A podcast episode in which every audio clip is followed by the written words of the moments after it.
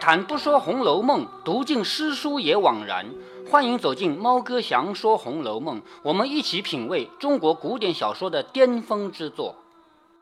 好，我们刚才看到这一行人来到恒芜院啊，恒芜院里面主题就是香草，有奇香的各种草，而且呢，这些草呢，他们这些读四书五经的人肯定一个都不认识，只有贾宝玉认识。在这里呢。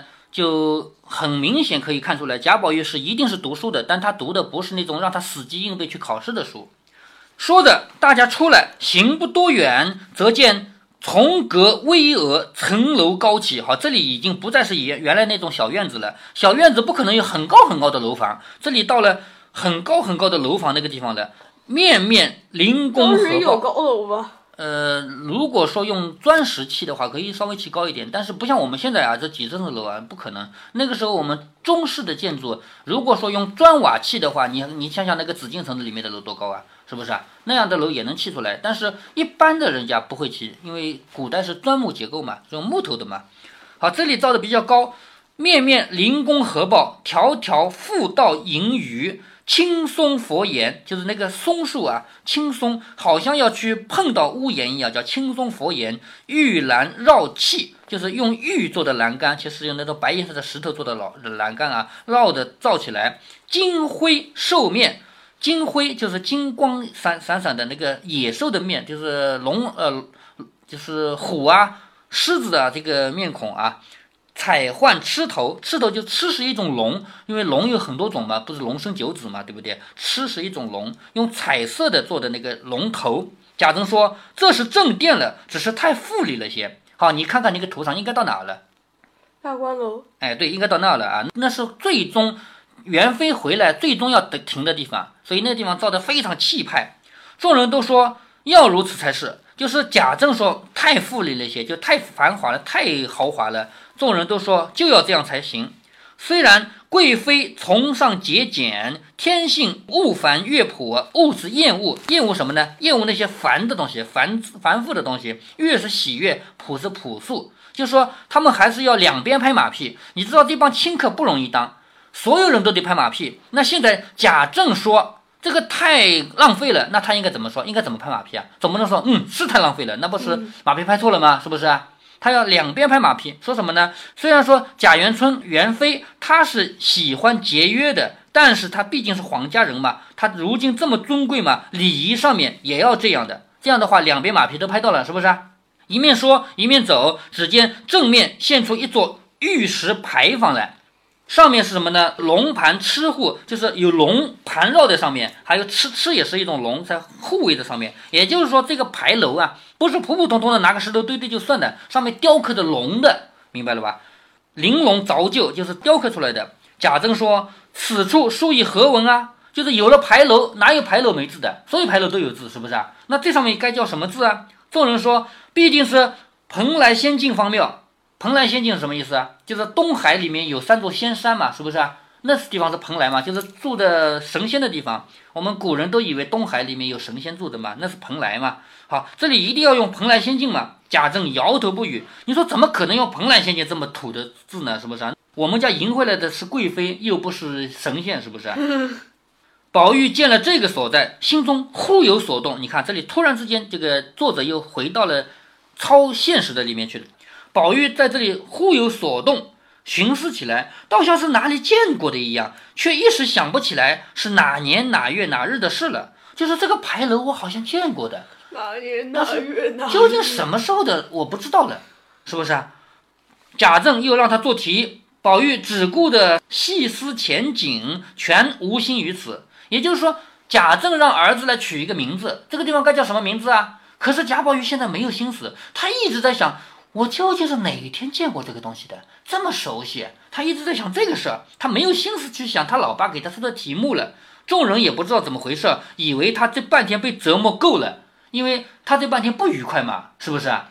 以为这半天已经把他折磨够了，精神就不够了，于是就想不出来了。再要考他逼他呢，着了急，要不生了病就完蛋了，是不是？就说被他老爸逼出病来，那么就更麻烦嘛。连忙都劝贾政说：“好了好了好了，明日再提吧。就是今天不要再逼他了，明天再想吧。”贾政心中也怕贾母不放心。好，把这个儿子逼到外面来一整天，让他不开心，那那个奶奶会担心的呀，是不是？他也怕贾母不放心，于是，贾母还是比他还大一辈。哎，对于是他就冷笑着说：“你这畜生也有不能的时候，就是你刚才不是很行吗？叫你出对联就出对联，叫你出个匾就出个匾，是不是？你也有你不行的时候啊。也罢，限你一天，明天你再不能的话，我不饶你，就是我 允许你明天再交卷，是不是？只是交卷，嗯，对，这就是交卷嘛，是吧？是吧？这是要紧一处，更要好生做来。就这个地方最要紧，整个大观当时园有交卷这个词吗？没有啊？是我说的呀，是吧？所以这个地方最要紧，整个大观园里面这地方最重要，你一定要想好好的想一个来。说着引人出来，再一观望，原来自进门起所行到此，才游了十之五六。你看这个图啊，他们一路上走过来，从曲径通幽处开始，到沁芳，到潇湘馆，到稻香村，到恒芜苑，再到大观牌楼，整个才走了一小半，是不是？嗯，所以才玩了十之五六，又执人来回，有贾雨村处遣人回话。好，贾雨村来了。哎，对，这个是作者的写作技巧啊。如果作者再细细的写下去，把整个圆写完，那读者没兴趣读了，是不是啊？所以作者一定要分开来写。你如果一个事儿本身很长这是，技巧吗？对，这是写作技巧。所以如果一个事儿本身很长，会让读者感觉到厌烦，那千万不能再写下去了，知道吗？包括我们拍电视、拍电影也一样。如果一个电影看到中途，所有人都在看手表，怎么还不结束啊？那就完蛋了，是不是？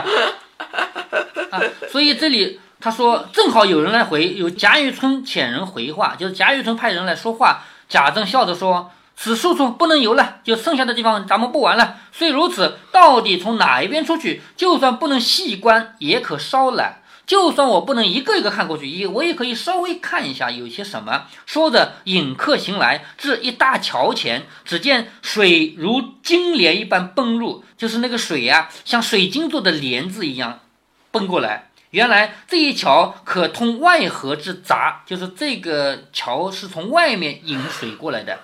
贾政问：“此闸何名？”宝玉说：“此乃沁芳泉之正源，旧名沁芳闸。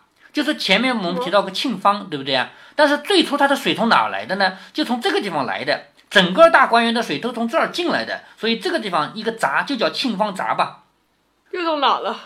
啊，就在那个旁边啊，那个泉水就从这个东东北角啊西北角进来的呀。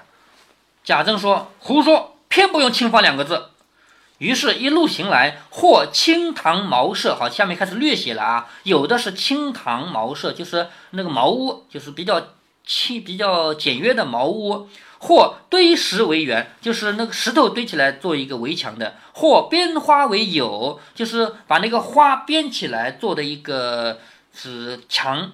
或山下得幽尼佛寺，你看这个山下还有一个尼姑庵和寺庙；或林中藏女道丹房，就是道观；或长廊曲洞，长廊知道的，曲洞就是弯弯曲曲的洞嘛；或方厦圆亭，就是方的大厦和圆的亭子。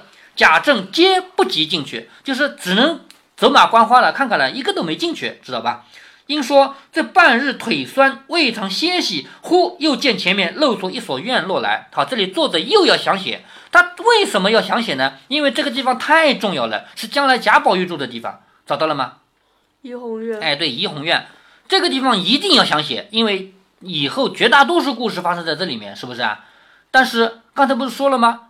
他们要急急忙忙出去了呀，不能再看了呀，那怎么办？为什么不走西大门？西大门离得还近点。嗯，不走那边，要还从南大门出去。作者在这里怎么样安排他们？既心急火燎的要早点走，又要进这个怡红院去看看呢？怎么描写呢？就说贾政腿酸了，要歇歇了。那总不能一直走吧，把腿走断了，是不是啊？哎于是腿酸了。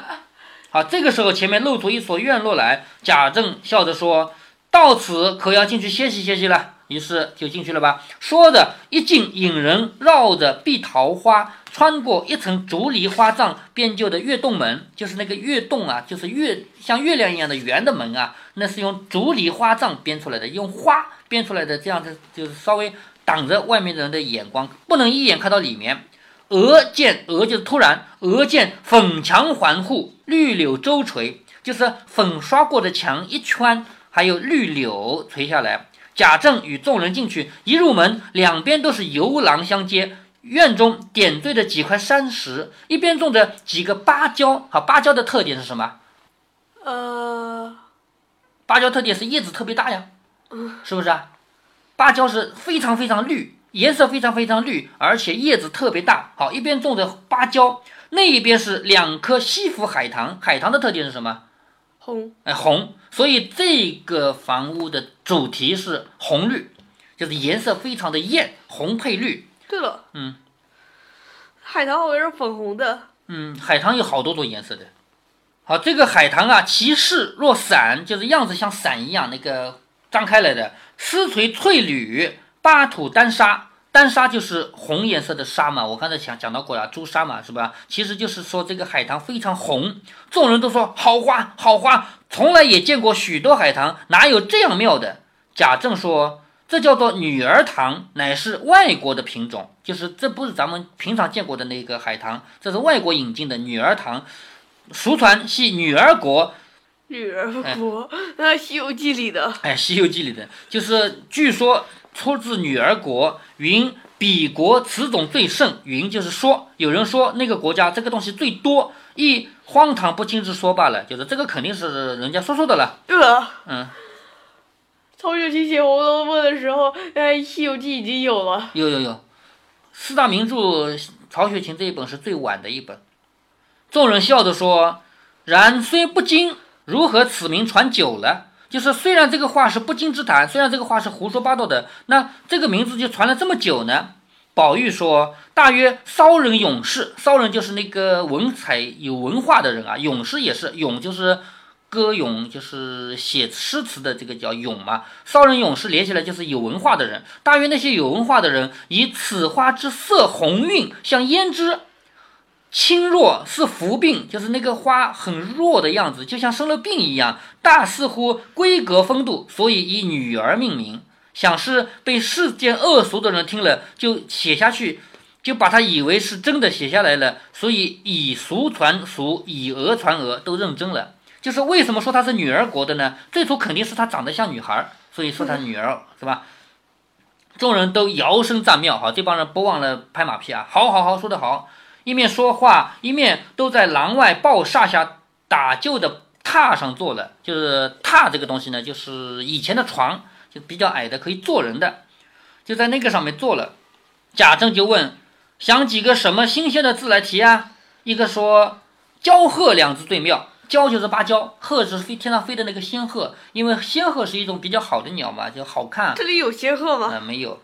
说鹪鹤两字最妙，又一个说从光泛彩为妙。从光泛彩呢什么呢？就是色彩好看，因为这里是又有红又有绿嘛，是不是啊？从光泛彩，贾政与众人都说好个从光泛彩，宝玉也说妙极，然后又叹说只是可惜了。你看宝玉又要说人家可惜了，众人就问如何可惜？宝玉说：“此处焦糖两植，就是这里有两种植物，是芭蕉和海棠，也是按……他不和直话直说了。嗯，此处焦糖两植，芭蕉、海棠两种植物，其意暗蓄红和绿两个字，就是这个地方两种植物，就是告诉你一红一绿嘛，两个字嘛。若只说焦，则糖无着落。你刚才不是说焦褐吗？是不是？糖哪去了？对不对？你不能只说其中一个。”若只说糖，则焦无着落，故有焦无糖不可，有糖无焦更不可。就是你不能只说其中任何一个植物。贾政说：“依你怎么说？”宝玉说：“依我就叫红香绿玉吧。红香绿玉，红颜色的有香味的花吗？对不对？绿颜色的玉，为什么说它是玉啊？因为这个芭蕉叶子非常脆，样子像玉，是不是？说红香绿玉吧。贾政摇摇头说：“不好，不好，就是感觉不那么好。”说的引人进入房内，只见几间房内收拾的与别处不同，就是这几间房间啊，收拾的跟别的地方不一样，竟分不出间隔来。就是咱们一般的房子不是一间一间隔开的吗？是不是啊？这里分不出间隔来，原来四面都是雕空玲珑的木板或流云百幅。什么叫流云百幅呢？其实就是用云雕刻出来的那一整面墙啊，上面是雕刻的什么云彩和蝙蝠。为什么古人喜欢刻蝙蝠？你知道吗？因为呃啊谐音哎谐音福啊，流云百福就是用云和福这个那云是，什么意思？云大概指的是一一一一种生活的意意境吧。比如说，我们中国人都喜欢那种祥云那种感觉，就是像那个奥运会的火炬不是祥云火炬嘛？我们一向都喜欢这个，可能跟我们人的道家的这种一种崇尚有关系。或岁寒三友，岁寒三友知道的吧？知道。或山水人物，或领毛花卉。领毛花卉是什么？领是一种鸟类身上的那个长的毛啊，领毛花卉，或集锦，或博古，或这两种符号，这两种符号就就用这个符号简单的就是组合起来，也能组合成一个大面大幅面的嘛，连起来嘛，对不对？这个我们现在还能看到，在有些饭店还能看到啊，各种花样皆是这个不是嗯呃希特勒反动标志吗？那那个时候还没希特勒呢呀。那为什么有这个？哦，我们中国自古以来就有这样的花样的，那希特勒跟他毫无相毫没关系啊。好，各种花样都是名手雕镂，就是那是名家刻出来的，五彩销金嵌宝，就是那个雕刻出来以后呢，里面还有那个黄金啊，还有宝石啊嵌在里面，就好看了吧？一格一格，或有储书处，或有设顶处，或有安置笔砚处，就是有放书的地方，就是有书架。有放顶的地方，就是放这个鼓儿、放这些东西的地方啊；还有安置笔砚，就是放毛笔和砚台的地方；有供花设瓶，就是供一个花瓶，方面上面就是一个瓶子上面插着花的地方；还有放盆景的地方，盆景知道的吧？这么大是吧？嗯，也就是在这个家里面没有实实在在的墙，只有一个一个这样打出来的雕刻的东西，用这东西来组合出一间一间房屋来的，知道吧？嗯，也就是说，我们来到一个大厅，很大很大的厅。中间用这种东西雕刻出来的这个架子，有的是书架，有的是花瓶架，有的是放古董的，有的是放盆景的。用这样的架子一个一个隔开，隔开，隔开，隔成好几间房子房屋，就这样的感觉。其隔各式各样，就是隔开来的这个东西啊，各式各样，或天圆地方，或葵花蕉叶。天圆地方是什么？天圆地方就是上面看起来圆的，下面是方的空间啊。我们现在外面还是能看到这种上面圆顶，下面是方的这样的。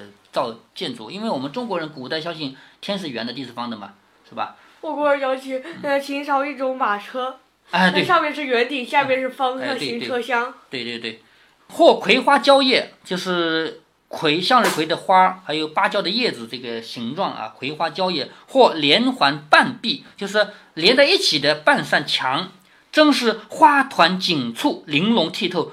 簇尔五色纱糊就，就是用那个漂亮的纱糊起来的。镜系小窗，就是如果是窗户的话，那得糊起来，免得那个虫子飞来飞去嘛。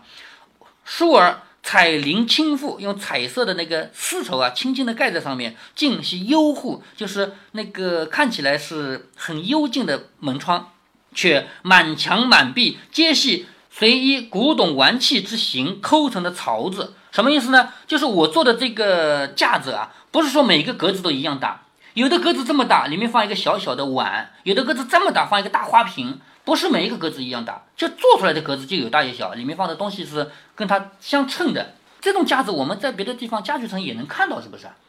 呃，好像在呃博呃什么博物馆看到的。哎，对对，一这个东西现在人家家里不会有啊，但是以前都是这样搞的，好像在那个碧鸡巷就见过呀，是不是啊？嗯，碧鸡巷里面就是卖那个梳子的地方有这样的东西，且满墙满壁皆系随依古董玩器之形抠成的槽子，有大大小小的槽子，诸如琴、剑、悬瓶、桌瓶之类，虽悬于壁，却都与壁相平。就是什么意思呢？虽然挂在这儿，但是它不凸出来，都是平的，也就是它是凹进去的地方放进去的嘛，是不是啊？众人都赞好精致的响头，难为这么想着来，就是做的真好。原来贾政等走了进来，未进两层，便都迷了旧路。就这里面容易迷路的，左瞧瞧有门可以通，右瞧瞧有窗隔着，到了眼前又被一架书给挡住了。回头再走，又有窗纱明透，门径可行。就这里面左边看看有门，右边看看有门，左边又有东西挡，右边又有东西挡，再回头一看又不认识路了，这迷路了，成了一个迷宫了。哎，及至门前，忽然迎面也来了一群人。你看啊，走着走着，看到迎面来了一群人，什么概念啊？镜子。哎，对，镜子，镜子。啊，说这群人跟自己一模一样的，原来是一家玻璃大镜子造的。在那个年代，镜子比较少见，知道吧？咱们现在看到镜子一点不奇怪，是不是啊？那时候镜子比较少见嘛。即转过进去，一发见门子多了。贾政笑道：“老爷随我来，从这门出去便是后院，从后院出去到比先近了。就是你跟着我来啊，从这个门出去以后，就是到了后院了。到了后院出去呢，比我们来的路走要近多了。”说的又转过了两层沙厨锦阁，果得一个门出去，就果然一个门就出去了。院中满架蔷薇宝相，宝相也是一种植物啊，也是蔷薇的一种。转过花障，就是用花做的障碍物，就是故意挡着你不让你看的那种东西啊。转过花障，则见清溪前阻，就前面有一条溪流阻着。众人诧异说：“这股水从哪来的呀？”贾珍遥指着说：“原来从那闸起流到那个洞口，从东北山坳里引到那个村庄，又开一道岔口引到西南上，总共流到这里，仍旧合在一处。什么意思呢？他们家外面引进来的水分好几条河在流，但是流到这个地方又合并了。你看那个图上是不是这个感觉？嗯，流到了怡红院以后，又合并成一条河，又流出去了。”从那墙下出去，众人听了都说神妙之极。说着，忽然间大山阻路，就是前面又一座山挡起来了。众人都说迷了路了。贾珍笑道：“随我来。”人在前面导引，众人随他。只有三角边忽一转，便是平坦宽阔的大路。好，我们中式园林的特点就是这样，叫。山重水尽疑无路，是不是啊？嗯。可是只要稍微一转，柳暗花明又一村了，是不是啊？所以贾政带着他稍微一转，你看一条宽阔的大路，豁然大门前见，来到大门口了吧？你看那个路是不是啊？一走就走到大门口了。众人都说有趣有趣，真搜神夺巧之至。就是这个造的真好，真好，就是神和巧都是神奇巧妙嘛，是不是啊？收神夺巧之至就到极点了。于是大家出来，好，这一次游园到此结束。最后游的是怡红院，将来贾宝玉住的地方。那贾宝玉和怡红院的特点有什么扣得上的吗？为什么？为什么怡红院里面是芭蕉海棠？为什么将来是贾宝玉住的呢？他们在哪方面是一样的呢？哪方面？因为贾宝玉这个人就是多才多姿的嘛，是不是？嗯。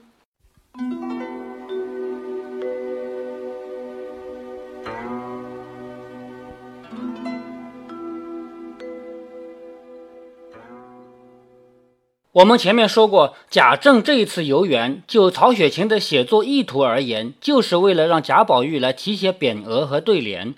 但是前面我们只说了一半。其实从人性的合理化角度来说，必然有几处要不是贾宝玉写的，特别是匾额，不是说贾宝玉有没有足够的才华，而是他的身份和地位决定有些不能由他来写。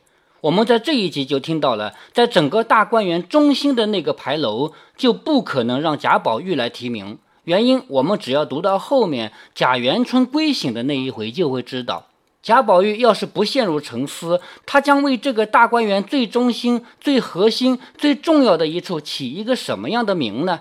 太雅的名字不好用，太俗的名字又不可能是贾宝玉所为，所以干脆就不让他写了。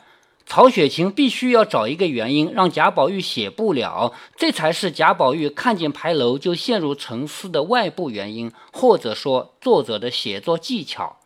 其实，在前面我们也能看出曹雪芹的精心设计。潇湘馆这三个字不是贾宝玉提的，相比之下，有凤来仪四个字就要土一点。但是，这并不是说元春的才华比贾宝玉要高一截，这是他们两人所处的位置决定的。贾政这一席人，这次游园，我们分五集来品读。可以说，曹雪芹写的是很细的了。在一部小说里面，如果长篇大论的写景，或者说哪怕不写景，只要故事没有曲折，只要人物没有恩怨纠葛，读者就有可能抛弃不看下去。所以，曹雪芹对于这次游园的描写是有风险的，而且他花了很多心血来阻止读者发生审美疲劳。在这五集故事中，主角当然是贾宝玉和他的父亲。不管从哪方面想，贾宝玉都是主角。首先是因为大观园这么多匾额和这么多对联都得由他来提，当然后文我们会看到啊，也有一些是林黛玉的功劳。第二是因为长篇单调的写景要靠人物的冲突来解闷儿嘛，要不然就会像前面所说的，读者就可能扔下书不再看下去了。如果您觉得猫哥的读书分享有益有趣，欢迎您点击订阅，这样您将在第一时间收到猫哥的更新提醒。如果您有什么要对猫哥说的，不管是赞还是批评，不管是提建议还是唠唠嗑，欢迎您在节目下方留言。您也可以加猫哥的公众号，四个字“猫哥在线”。您还可以加入猫哥的听友群中，微信群呢，用语音节目没有办法说清，还是 QQ 群方便，群号为八四九九六六八九九。